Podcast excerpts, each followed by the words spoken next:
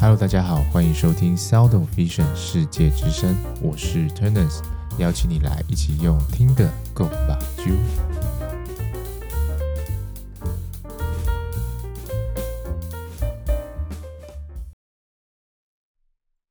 Hello，大家好，欢迎收听今天的世界之声啊！今天外面这个雨下得很大哈，所以如果有开车或者骑车的听众们，就要注意安全。好。那今天呢，要来讲的主题是国考之路系列。那我们今天要先讲的是眼球解剖的攻略秘籍。嗯，我自己觉得呢，眼球解剖就是一个念起来跟准备整理笔记相对起来是一个比较辛苦的科目。对我而言来讲，对，因为我以前也不是特别会背背东西哈。那因为呢，我最近就是刚好也重新开始又在念解剖，但我用了不同的方式。觉得可以做一个很好的比较，然后提供一个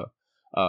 我自己觉得目前觉得是更有效率的方式来给大家参考参考。对，但一样就是，如果说你自己觉得你觉得你目前的读书方式已经非常的够用，然后你也觉得很有效率的话，那你就是听听就好，你还是可以用自己的步调去准备这个科目。呃，那我觉得这个解剖解剖呢，它最大的问题就是东西很杂，应该说很多，然后就是又。分的很多有点像小细项，这是第一个。第二个就是相较于其他科，它好像比较难用推理的齁。那或许是因为本身不是就是生理很强的部分哈，所以在这些呃不同的组织结构啊，还有它的一些作用上的这个中间的脉络没有那么强，所以好像就是大部分都只能用死记用背的，所以念起来就会比较辛苦。所以一般来讲呢，其实大部分的考生都会很害怕解剖这个科目，然后就觉得说这是一个最不擅长，而且他又放在第一科，然后你就想说啊，如果你第一个考不好，就整天的心情就会被影响嘛。OK，好，我这边给大家一个比较乐观的数据哦，就其实呢，每年这样子考下来统计，考最分数考最不好的，其实不是解剖，也不是。就是好像很多人会怕算的光学嘛，对，就是都不是这两科，对，所以其实解剖呢，我我的总评就是说，它是一个准备起来挺麻烦的科目。不过就考写考卷这件事情而言，它反而没有那么复杂，因为它的题目跟答案大多都是一个萝卜一个坑，不像是视光学或者是有些科目，你可能就要转个弯，再想一下，推理一下，然后比较比较可以藏陷阱。对，所以解剖反的反而是你在写考卷的时候，我自己觉得是写起来比较轻松的，因为你会就会，不会就不会，很少会有机会在那边纠结，然后去，觉得好像说，哎，这个题目我可能会算，我可能想得出来，然后就会卡在那里，比较少有这样的情况啊。好，那接下来就进到我们这个攻略秘籍的部分哈。首先呢，我就稍微归纳了一下读解剖的时候。你的读书的重点是什么？对，就是你要知道自己读什么，而不是念过这个文章就好了哈。那就念过去，其实是对你的吸收是没有任何的帮助的。那第一个呢，就是我觉得相对位置很重要。那这个相对位置通常在眼睛里面就是有内层跟外层嘛，由外到内，由内到外，然后是鼻侧跟耳侧。那这相对位置也是不同的，例如说骨头之间的相对位置，眼外肌。之间的相对位置，上直肌在眼球的附着点在哪里？下直肌在哪里？好，然后在整个眼眶的内侧还是外侧这些。那再就是各个构造之间，比如说啊，角膜在最眼睛的最前面啊，后面就是什么防水啊，然后呃虹膜、水晶体，再就后房，然后玻玻璃体、视网膜等等的，就是它的这个结构的互相的相对位置，你要熟悉。我觉得念解剖是一个非常需要画面，在记忆上会比较轻松的。所以你今天没有搞清楚这个相对位置的时候，尤其是尤其是有些书，它就很多都是文字。那你在没有看过实体或是任何的解剖的图像的时候呢，你会就会它对你来讲，它就是字而已，所以你会很难有那个画面，然后有那个样子出来，那这记起来就会很痛苦。除非你是一个就是超级会记忆的人，那相信你在读解剖时候就不会有这样的问题，因为你看过就会记得。好，那对你来讲，写考试考试的时候，就只是从你脑中的资料库里面把它调出来而已。对，但我觉得大部分那念解剖很痛苦，就是因为你很难想象它到底是长什么样子，就只能死背。好，所以第一个呢，我会建议大家可以先把不管在念哪一个章节的时候，你可以先把它附近相关的相对位置给搞清楚，或是这个组织它的上下层这种把它搞清楚。接着我们就要讲就是这个组织结构部分。这个组织结构呢，比如说像是我们的角膜、水晶体、视网膜，这都是国考很常考的的的地方哈。那你就要去搞清楚它的，比如它的分层有几层，然后它的位置在哪里，好，然后它的生成的顺序是什么，以及各层之间的的这个功能哈，有点像是类似在建立它的身份证的概念哈，就是你要知道它的基本资讯，然后把它分层去看。那像我刚刚提到那三个地方，我觉得投报率最高的三个章节，因为像角膜、水晶、视网膜，很多考点可以考。那再加上其实这些地方呢，对于你的视觉，就是像不管是光学、屈光检，或是呃光学的计算，或是视光学、屈光检查，再就是到疾病的部分，大多数都是围绕在这三个地方。如果把这三个地方念熟的话，整体来讲，CP 值是挺高的。比起你念胚胎学或者是呃什么呃骨头啊，或是就是比较小的小的部分，或是比较复杂但是考题不多的部分，这个选择上我就会选择这三个组织结构去钻研多一点哈。第三个要留意的就是路径哈，国考呢很常考几个路径，第一个像是泪液的这个生成跟排出的路径。再就是防水的生成跟排出路径，然后视觉传导的路径啊，比如光进到眼睛里面到视网膜它怎么传，然后再传到后面会经过哪里到我们的大脑，这个都是很常会出现的考题啊。第四个我觉得就是比较麻烦的血液的供应路径跟你的神经传导路径啊，因为这相对来讲数量变多嘛，会比较复杂，然后神经有很多条，所以对于就是视光科系的学生来讲。这个神经跟血液应该会是一个最难背的东西哈，这是我大概整理的三个重点，当然你可以再把它往下细分成很多子项目啦。但是主要呢，我觉得你在念的时候，你就可以注意这些这个三个大重点的地方。那接着我们来聊一下记忆的方式哈，一样我整理了呃四个可以帮助你记忆记得久一点的方式哈。第一个就是视觉化的记忆，那像我们刚刚前面有提到。你要搞清楚各个东西的结构嘛，呃，它的位、相对位置嘛，或者它的内外跟比如说呃鼻侧、耳侧之间的关系。那这个东西你很难凭空去想象，所以我会建议在读的时候你要搭配图。那现在比如说电脑上其实都可以查到很多相关的图，或者是书上都会附一些插画，OK。然后我的建议是，你可以用，因为有，如果你有一本书，呃，参参考书的话呢，其实很多专有名词或者它的那个部位结构后面都有附英文嘛。我会建议你就是在 Google 的图图片里面搜寻这些，然后去看，因为有时候中文搜寻出来的。的这个图图图片量是比较少的，所以我会建议你就是用英文去搜寻，然后搭配着图，然后去对你念的东西，然后在脑袋里建立就像类似一个地图的概念。那你在记这些东西的位置，有点像眼眶骨，就七块而已，没有到很多。但是你如果了解它的位置的话，你在念后面很多东西，你会比较呃有概念哈。比如说，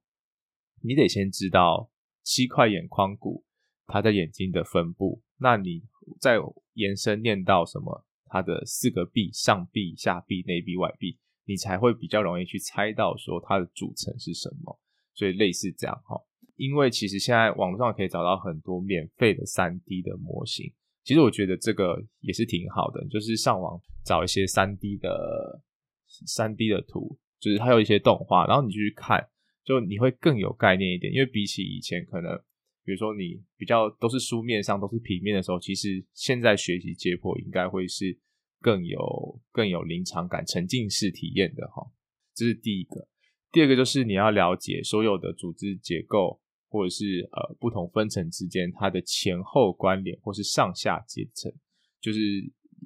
除了图片之外，你还要可以自己去呃连接出它们的关联，就像帮它标示一个地图的概念。啊，例如说角膜有五层，你总要知道说最上层跟最下层是哪里，而不是说你只念了五层，好，但是你不知道它的上下关系或者它们的关联是什么。那这样子你在写考试的时候，你你在思考上就会比较零散一点，而不是有办法一个脉络去推理出你想要知道的答案。因为考试这种事情，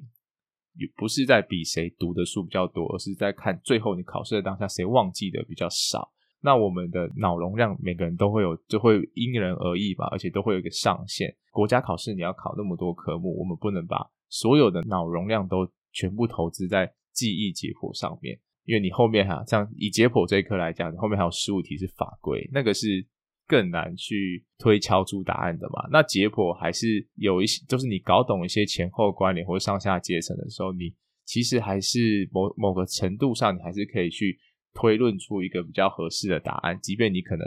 当下忘记这个题目它的核心问题想要问的确切答案是什么，但是你还是可以从题目找一些线索去推理哦，然后选到一个几率比较高的正确答案。那第二个呢，我们要讲的就是记忆的方式，就是你要试着去建立关联性，那就是也是承接着刚刚所提到的，就是关联跟上下阶层，那会让你。在思考的时候会更有逻辑性跟推理。学习的时候通常一刚开始就是点状的。我现在吸收一个知识，然后会再吸收另一个知识。但如果你没有把 A 跟 B 这两个点串起来的话，它看起来就是两个分分开的。可是如果你今天把 A 跟 B，然后 C、D 全部都串起来的时候，你只要记得一个 A，你自然就有办法去推理到 B、C、D。所以。你在思考上会是比较轻松的。那我这里建议的方式是，其实可以结合其他科目一起去增加强它的连接。例如说，你在念眼外肌的时候，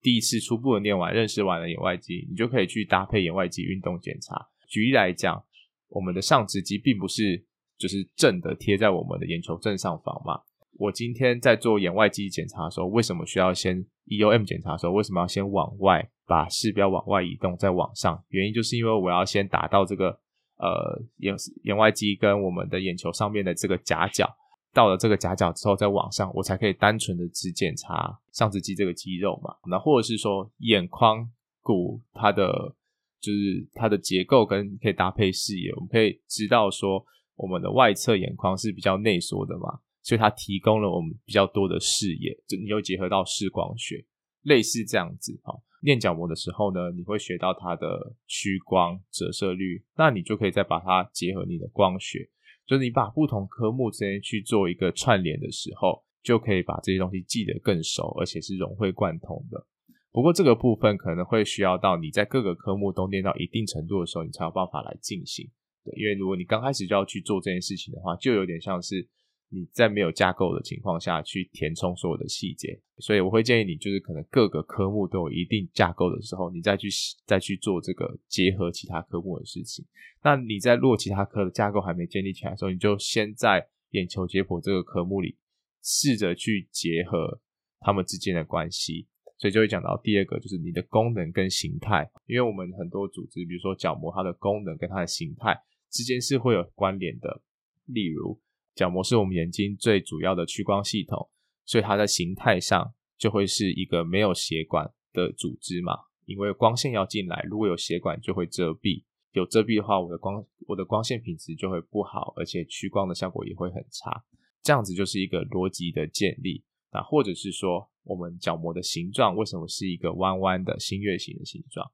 因为你要你要这样才可以提供足够的屈光度嘛，因为我们我们的眼睛。可以把光线收集起来，最主要就是依靠我的角膜的这个本身的屈光力而形成的。所以你去把它的功能跟形态，某同一个组织里的功能跟形态去建立关联性的时候，你自然而然就可以更有逻辑的去思考相关的题目。那第三个就是你可以留意一下名称这件事情，因为其实解剖学上面的名称，它的取名都不会是乱取的，它都是会有一个。关联性的，例如说，只要是什么什么腺腺体，这个就是要分泌它的液体或什么嘛，所以它都会是分泌为主的。那囊呢，通常都是以储存为主的哈。你可以从名称去下手。那如果你再更进阶一点的话，就是你去留意一下它的英文的专有名词，就会发现其实他们都是很有系统化的在取这些名字。所以你有时候从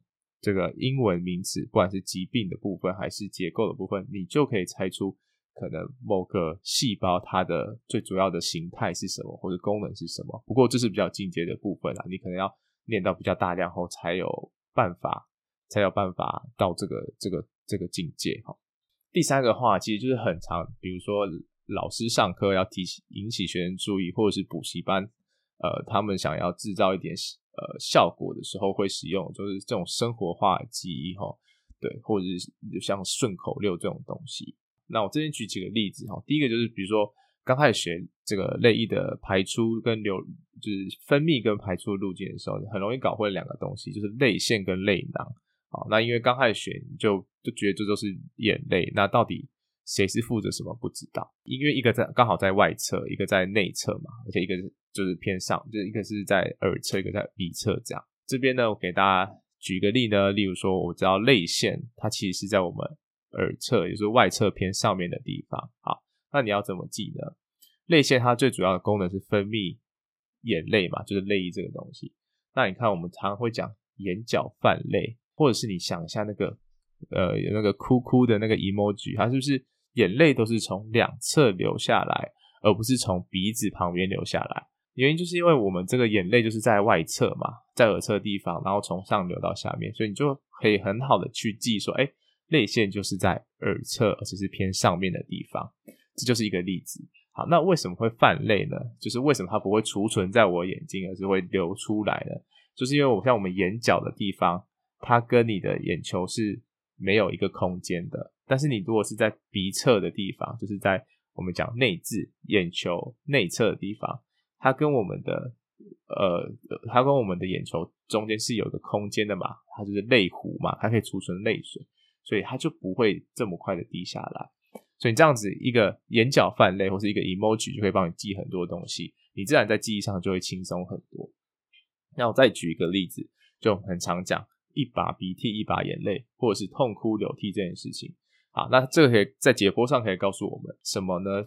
这个鼻泪管它的开口是在下鼻道嘛，所以你才会一把鼻涕又一把眼泪，你的眼泪最终会流到你的鼻道里面嘛。在我们延往后延伸，就是说，为什么呃我们的这个排出口地方呢？它其实有个瓣膜啊，那这个瓣膜是干嘛的呢？就是帮助你不要让鼻涕倒流嘛，所以你只会听过，你只会看过有人这个眼泪从鼻涕流，就是从鼻流出来，跟鼻涕一起流出来，就这样水水的嘛。但你应该没有看过有人就是哭一哭，然后有那个浓稠的鼻涕从眼睛流出来嘛？不，不可能会这样嘛，这样太可怕了。所以这个就是瓣膜的功用。所以一样，就透透过一个很简简单的这个一一把鼻涕一把眼泪，然后就可以知道很多相关的，就可以。理出这个眼泪的排出路径，好，所以在这样子在记忆上是会比较轻松的。第四个呢，就是我们刚刚讲顺口溜部分，其实跟刚刚的生活化记忆是大同小异啦。好，例如说像我们很常讲什么交大附小，在讲什么交感神经控制瞳孔放放大，那副交感就是控制瞳孔缩小，好，所以就这种顺口溜。不过这个就是通常都是老师上课的时候会讲啊，有时候有些人他可能很很会自己弄这些哈。对啊，就很期期待会不会有哪一天会有某个视光界的才子，然后就是把眼球解剖写成一首 rap 啊，然后去大嘻哈大嘻哈时代表演，那肯定是肯定是很了不起的哈。我很有印象就是十二星座这件事情，我怎么记十二星座？就是王力宏以前有一首歌，就是在唱十二星座嘛，然后那个就是那个节奏，然后就是有那个顺序都排好，所以就把十二星座背下来了。对，所以就类似这样的概念。那第三个部分呢，我们来讲笔记。好，你要怎么去整理笔记？那这个应该是很多人都很好奇的一个东西。好，首先呢，必须要说的是，如果你坚持是一直在书上用荧光笔画重点，或者是你整理的笔记就是你在抄你画的重点，或者把书抄下来的话，其实这个对你整个念书是来讲是不能说没有帮助，但是效率是很差的，因为你没有去搞清楚你刚刚所念的东西，他们之间的关系，跟你没有在你的脑袋里去建立架构，你还是用写这本书的作者的的这个角度去看，但那是他思考过后输出的东西啊，不是你不是你本身自己输出的，所以会有效果，但是你就要花更多的时间，就要一直念，一直念，一直念，一直念。但是如果你今天中间断掉了，然后可能一两天没看。你要再重新想起来，就会花更多的心力哈。我自己现在呢是会把笔记分成两种。我以前在考试的时候也是，就是只有比如说画重点，然后把它抄下来，顶多做个条列式的整理，这样子去念有帮助。但是确实，其实往后后面在考完试之后再记，发现其实记的东西没有那么多。那我现在呢就会比较会念的时候呢会。先整理一下思绪哈，那我怎么整理呢？主要会用两个很常用的图，就是第一个叫心智图。什么是心智图呢？就是你先想一个中心的思考点，例如说啊角膜好了，那接下来你就开始去回想，就你假设你现在念完这个章节，然后就从这里开始回开始去回想跟角膜有关的东西，反正你就想到什么就写什么，就是啊角膜五层，然后没有血管，很多神经。都是跟角膜有关系，但是看起来是杂乱无章的。好，所以这是第一个阶段，你先你得先建构出这些有点像是元素嘛，你要先想出这些东西，接着呢，你就把它阶层化，就开始建立关联性嘛，建立关联性。例如说，你就可以开始，哎，角膜没有血管，它的原因是什么？是因为要呃有光线要穿透，哦，这样子就会建建立这个阶层跟关联性哈。那我现在目前用的方式就是我会用 Notion。啊，我可能会把它把它截图，然后放在 Instagram 里面的贴文，然后让大家参考一下。就会用阶层的方式，然后去去把东西就是条列式，但是有有上下阶层的这样整理。那还有它有个好处就是，比如说我今天要复习的时候，我就把它藏起来，那我就只会剩下一个大大标题嘛，然后我就自己先想，想完之后我再把它打开，然后看看哎有没有什么东西是没有想到的。对，所以阶层这个，假设你没有用要用额外的笔记软体，你只是平常自己用纸笔也是可以。就是说，你念完之后，你得先去写出几个大重点，例如说角膜的功能、角膜的特色，这就是它的大重点。然后你再去回想的时候，就去回想这些东西的细节。所以你要怎么建立这个阶层的主标题呢？就是说，第二个要讲的就是你要建立所谓的属性标签。什么是属性标签？就像玩游戏的时候，一定会有什么体力值、魔力值，然后什么呃敏捷嘛，这就是属性标签嘛。那我觉得念解剖的时候也可以这样，例如说像呃一样，我们都都用角膜来举例，角膜你就可以先选它的，先先先去思考说，比如说它的分层有几层，形态是什么，功能是什么，然后还有什么重要的特色，所以这几个就是它的属性标签。然后你在这些属性标签底下再去填入你要。你念的都是这些细节嘛，比如说分层是五层，形态是整体的样子是一个像是一个横放的橄榄球嘛。好，那如果你讲细一点的形态，就是说，比如说角膜的上皮细胞，它的最表面的小上皮细胞有三种细胞嘛，那你最表面的表面细胞是扁平的，那为什么？因为它要是一个平滑的表面嘛，所以这这个就是在建立它的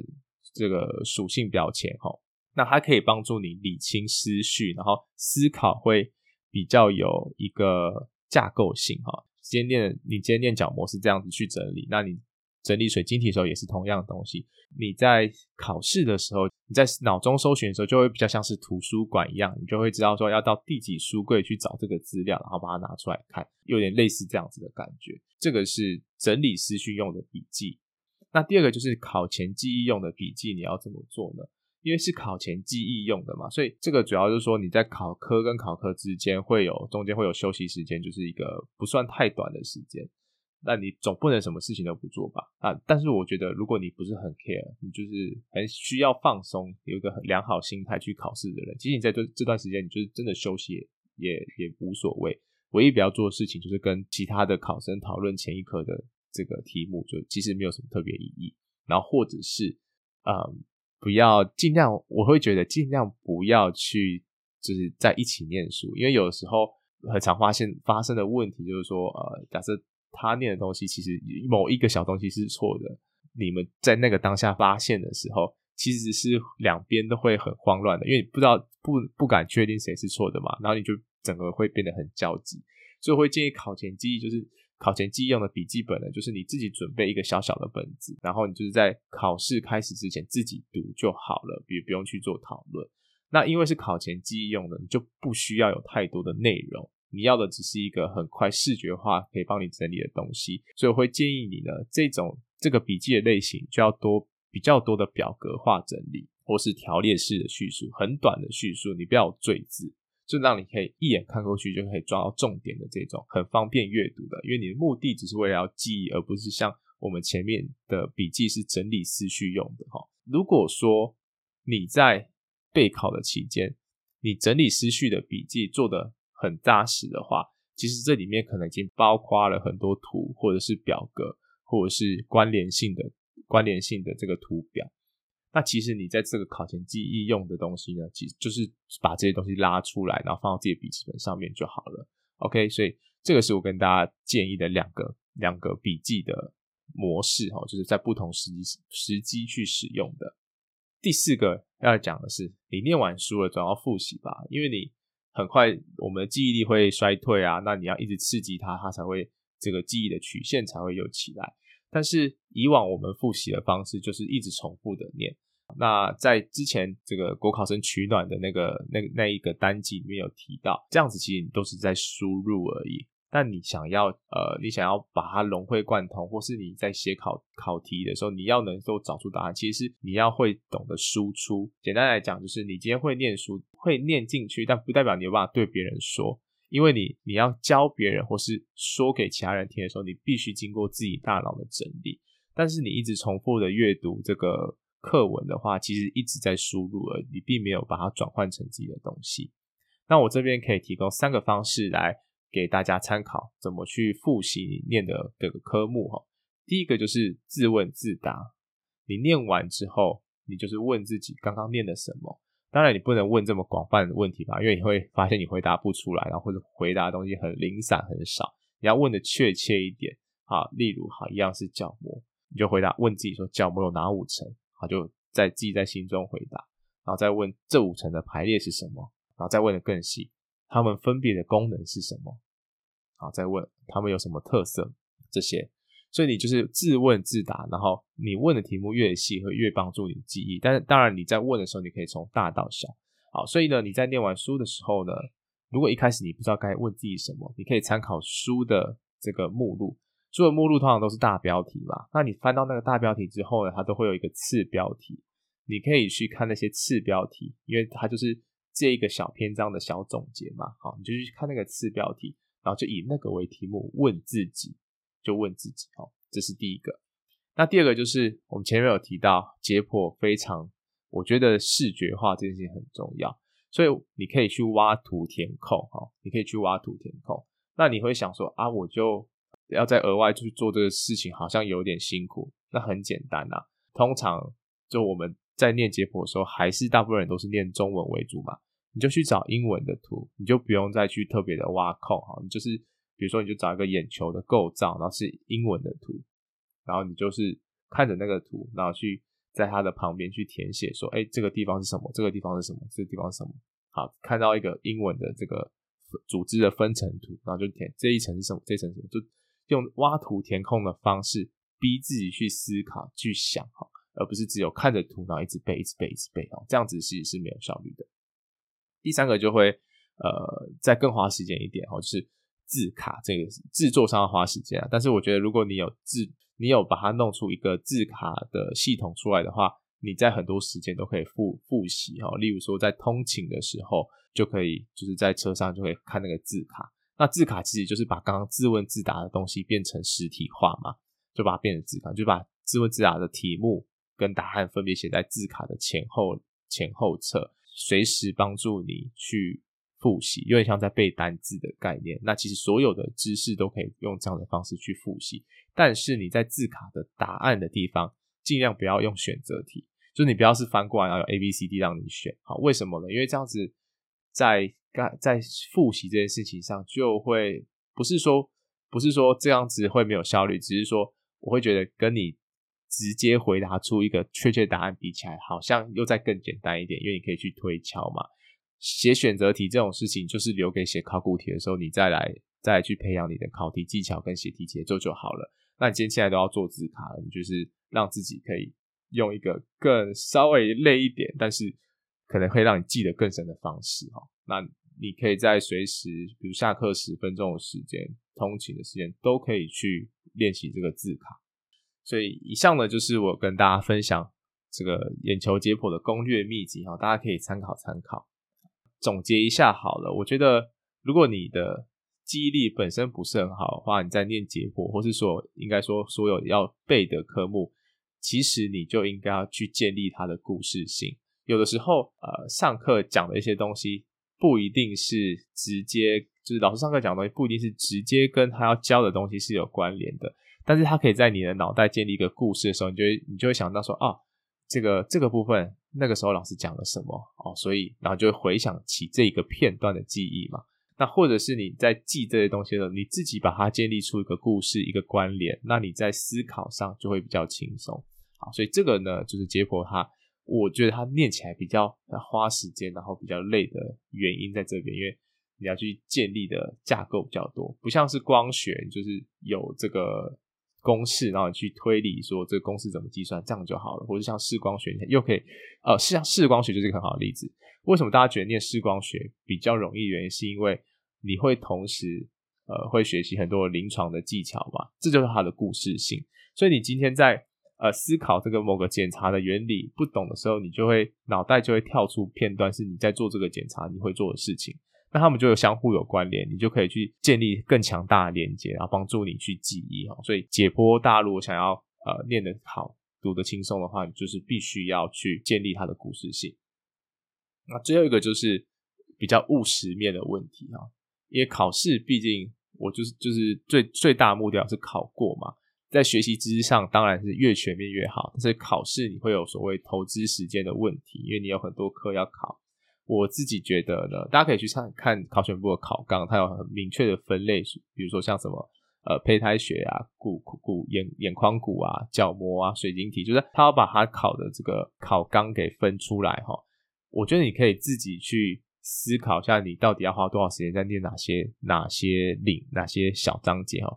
举例来讲，就是胚胎学这个东西，就是它你的你从你是胚胎的时候到你发展成人中间眼睛怎么发展的嘛？你这个念的熟，其实对你整体不管是任何科目学习都是好的。但是以考试以解剖考试而言，每年考胚胎不过就是考一题或两题。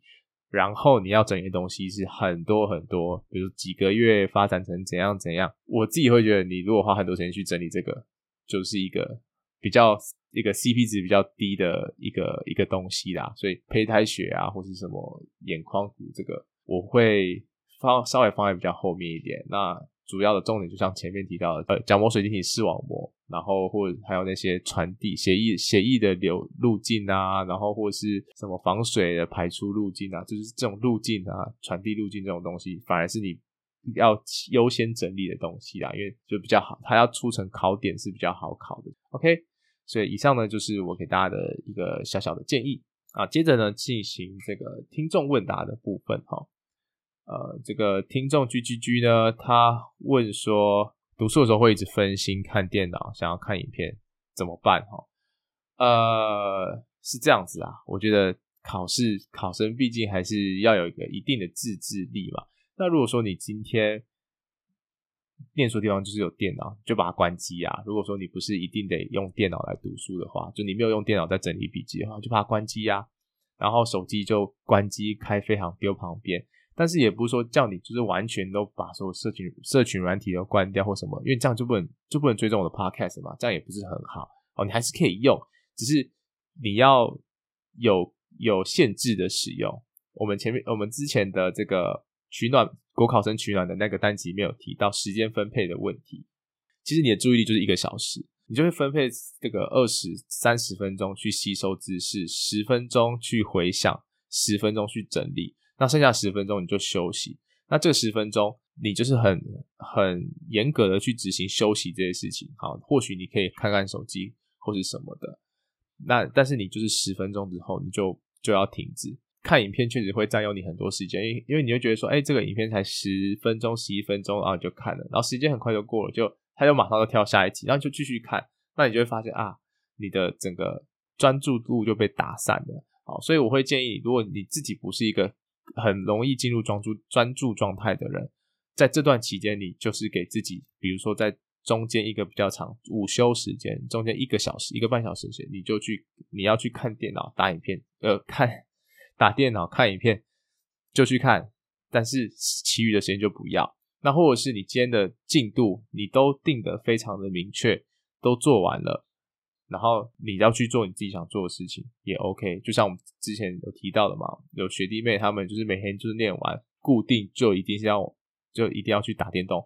但是他们还是可以考得很好，因为你就是还是有做到舒压的部分嘛。不是说你这些事情不能做，而是你在读书的时候，你就是专注做读书这件事情。那如果说你在读书过程中突然想到什么，你就先记下来，但是记下来就好了，你还是继续回到你读书的这个状态，不然你会一直在浪费自己的时间而已。真的还是要给自己就是比较多的制约啊，不然你真的就会变成 G G G G G 的哦，不是只有三个 G，是五个 G 哦。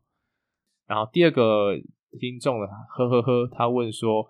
基底膜到底是第几型胶原蛋白？OK，啊、就是